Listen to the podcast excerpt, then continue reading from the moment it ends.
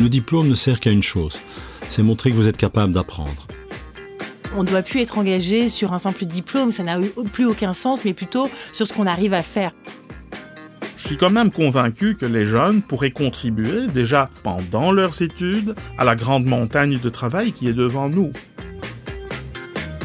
Le marché du travail est sans dessus-dessous et la numérisation s'accélère.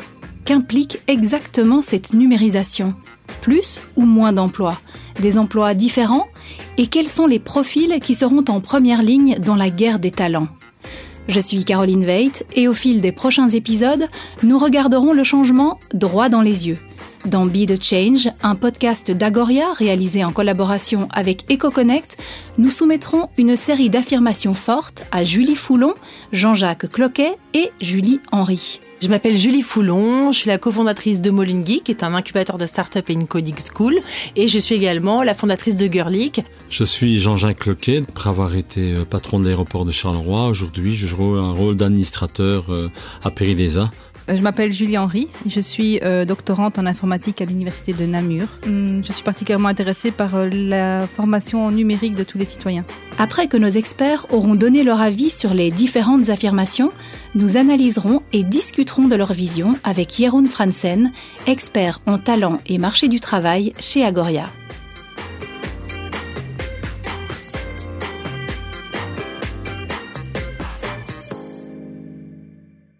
Bonjour Yaroun. Bonjour. Alors on va s'intéresser aujourd'hui au talent et à son employabilité. Les recherches d'Agoria montrent que l'équilibre entre l'offre et la demande sera encore mis sous pression. Alors avant d'entendre nos experts, en, deux mots, qu'est-ce que ça veut dire? Bah, Qu'il y aura une, pénurie croissante euh, à deux niveaux.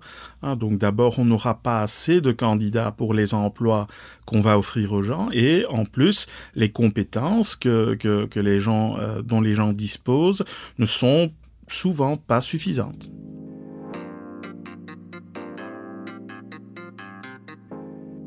Voici donc la première proposition. Jeter à la corbeille le CV traditionnel qui se concentre sur les diplômes et l'expérience professionnelle et quitte à vous débarrasser de choses inutiles, réservez le même sort aux descriptifs de fonction. Je suis complètement d'accord. Non, mais le CV, il faut le jeter à la poubelle, c'est l'horreur. En fait, c'est vraiment important de montrer ce qu'on sait faire. Parce que, et c'est ce qu'on faisait notamment chez Molen Geek, et c'est ce que je fais chez Girl League. J'essaye d'apprendre aux gens à faire les choses et surtout à valoriser ce qu'ils ce qu'ils créent. Finalement, on ne doit plus être engagé sur un simple diplôme, ça n'a plus aucun sens, mais plutôt sur ce qu'on arrive à faire. Donc oui, oui, mille fois oui. Montrer un diplôme, c'est quand même important, et le diplôme ne sert qu'à une chose c'est montrer que vous êtes capable d'apprendre.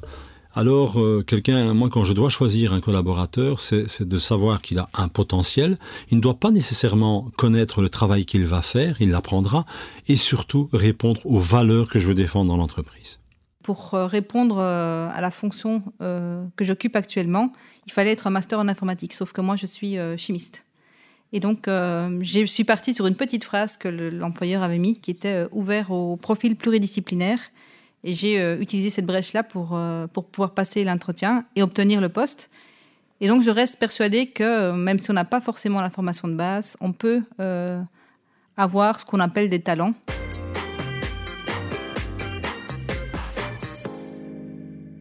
Alors on l'a entendu, Yeroun. Julie Foulon, avec un enthousiasme incroyable, a dit mais oui, mais oui, jetons les CV à la poubelle. Alors comment est-ce qu'on fera valoir nos compétences sur le marché du travail de demain finalement? Donc le CV traditionnel, en effet, continue à placer l'accent sur le diplôme, l'expérience professionnelle ou encore sur la distance entre le domicile et le lieu de travail. Or, sur le marché du travail du futur, ces trois éléments seront nettement moins essentiels. C'est plutôt les compétences, les talents, les intérêts et les possibilités de développement qui prévalent. Euh, la remarque de Madame Henry m'a frappé. C'est vrai que l'auto-estimation mérite notre attention. Et c'est vrai que les gens ont souvent besoin de tools pour se connaître. Et dans ce cadre-là, Agoria, la, la fédération qui représente les entreprises technologiques, elle a créé le DigiSkills Passport, qui permet notamment aux gens de, cartographier leurs compétences numériques, mais aussi leurs soft skills. Ce tool permet de se positionner par rapport à sa fonction actuelle, mais aussi par rapport à la demande des compétences attendues pour une série de fonctions en 2030. Euh, je suis convaincu que, ce genre d'information devrait prendre une position centrale au CV, ainsi que par exemple la méthode préférée d'apprentissage. Et je vous ai expliqué dans, notre premier podcast que je suis grand fan du, du concept des, des, rôles au lieu de continuer de parler des fonctions. Et donc oui, il faut aussi se débrasser des descriptions de fonctions de quatre pages. Dans le, dans le recrutement moderne, nous nous, nous nous basons beaucoup plus sur le potentiel et les talents authentiques de quelqu'un euh, pour puis juger quel rôle il ou elle pourrait idéalement jouer dans les projets l'organisation du travail ne se fait plus sur base des, fonctions et profils similaires qui, qui, s'habillent de la même façon, mais sur base de la diversité, euh, de la complémentarité des profils et des compétences dont nous, nous avons besoin dans le cadre de nos projets.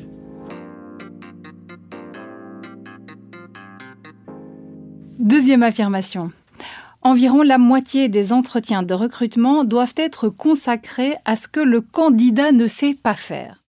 Ah oui, c'est possible, ça peut être intéressant. C'est vrai qu'on a toujours tendance à, à, se concentrer sur ce qu'on sait faire, mais c'est important aussi de, de mettre, euh, comment dire, de, de, sortir de la zone de confort un candidat et de le motiver finalement à apprendre des nouvelles choses, à se surpasser et, euh, et puis surtout pas rester sur ses acquis.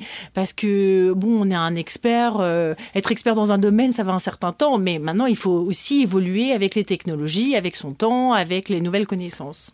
Il y a pas mal de jeunes qui, en sortant de l'université, ne savent pas nous dire, par exemple, euh, où ils sont compétents. ne connaissent pas leurs talents, n'ont pas eu l'occasion de, suivre certaines formations qui permettent justement de déterminer chez les personnes les talents, entre guillemets, les plus euh, prépondérants. Et donc, je trouve que du coup, c'est un petit peu compliqué. Parce que si vous demandez à un candidat de dire quels sont euh, ses plus gros points faibles, c'est quelque chose qu'on n'a pas l'habitude de faire. Et donc, au final, il ne va pas donner des choses très, très pertinente et l'entretien va un peu tourner euh, à rien. Si on a confiance en son potentiel, et je répète à ses valeurs, c'est de dire il n'y a pas de souci, euh, on va vous prendre la main pendant un certain temps et, vous apprendre votre métier. On sait que vous avez du potentiel et je crois que tous les jours on apprend et c'est ce qui fait finalement la force d'une entreprise.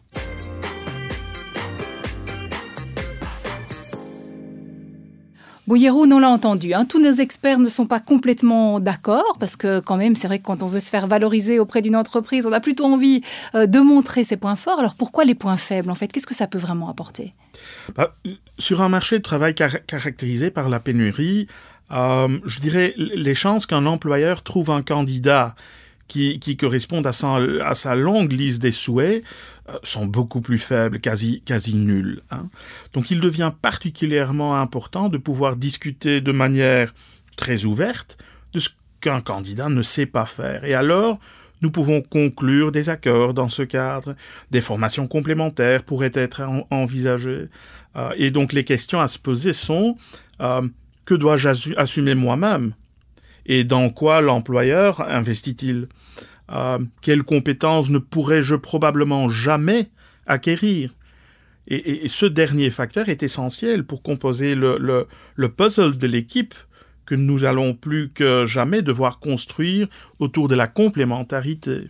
Et je rejoins Madame Henry, en effet, l'employabilité se base sur les points forts mais le développement tient compte des points faibles. Il faut oser se prononcer là-dessus. Euh, vous savez, la plupart des gens qui quittent une entreprise le, le fait après avoir travaillé entre six mois et deux ans. Et c'est typiquement la période qu'il faut pour découvrir que les attentes, l'un par rapport à l'autre, n'étaient pas réalistes, étaient trop ambitieuses. Donc il faut avancer le débat sur les compétences à développer et sur la complémentarité entre collègues.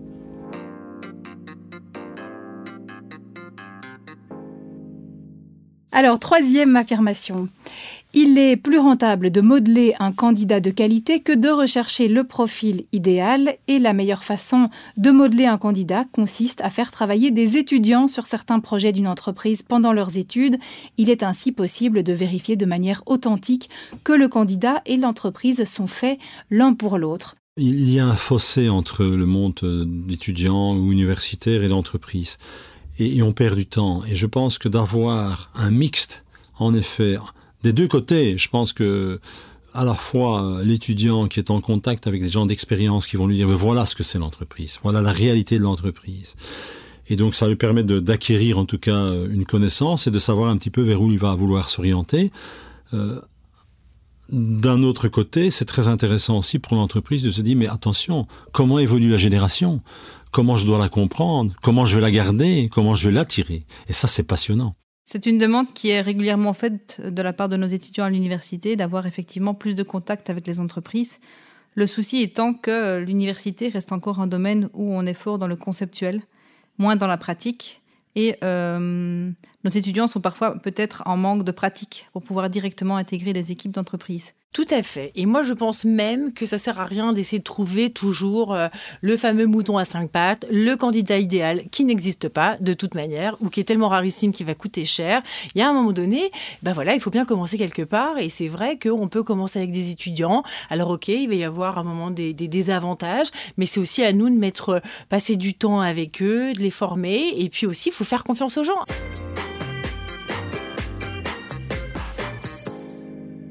On l'entendait, Yeroun, quand même pas mal d'adhésion de la part de nos experts à, cette proposition. Il faut quoi? Mettre davantage les étudiants, le, monde des universités et des écoles supérieures en lien avec les entreprises, même dès le début des études, vous pensez?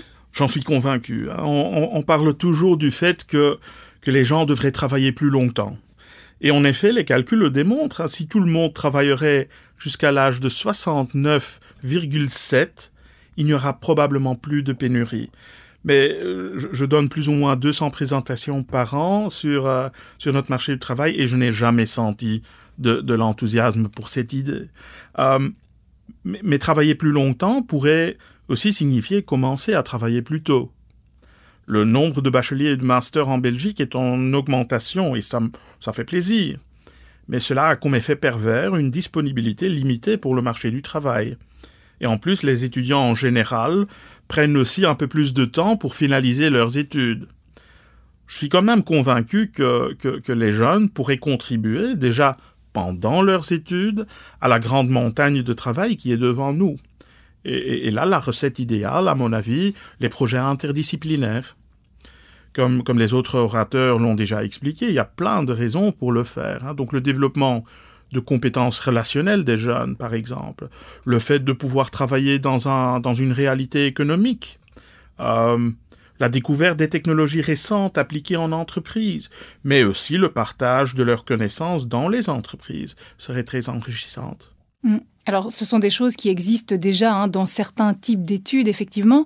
Le conseil que vous donneriez, Yeroun, aux jeunes qui sont encore aux études maintenant, c'est d'aller eux-mêmes vers les entreprises et d'essayer de faire des stages. Alors, même si c'est pas intégré à leurs études, au moins de profiter de leurs vacances pour déjà se familiariser avec euh, ce monde-là.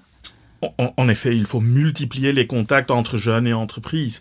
Euh, Agoria a analysé la moyenne de visites d'entreprises dans le cadre des études pour les ingénieurs et pour les programmeurs. La moyenne était 1.7.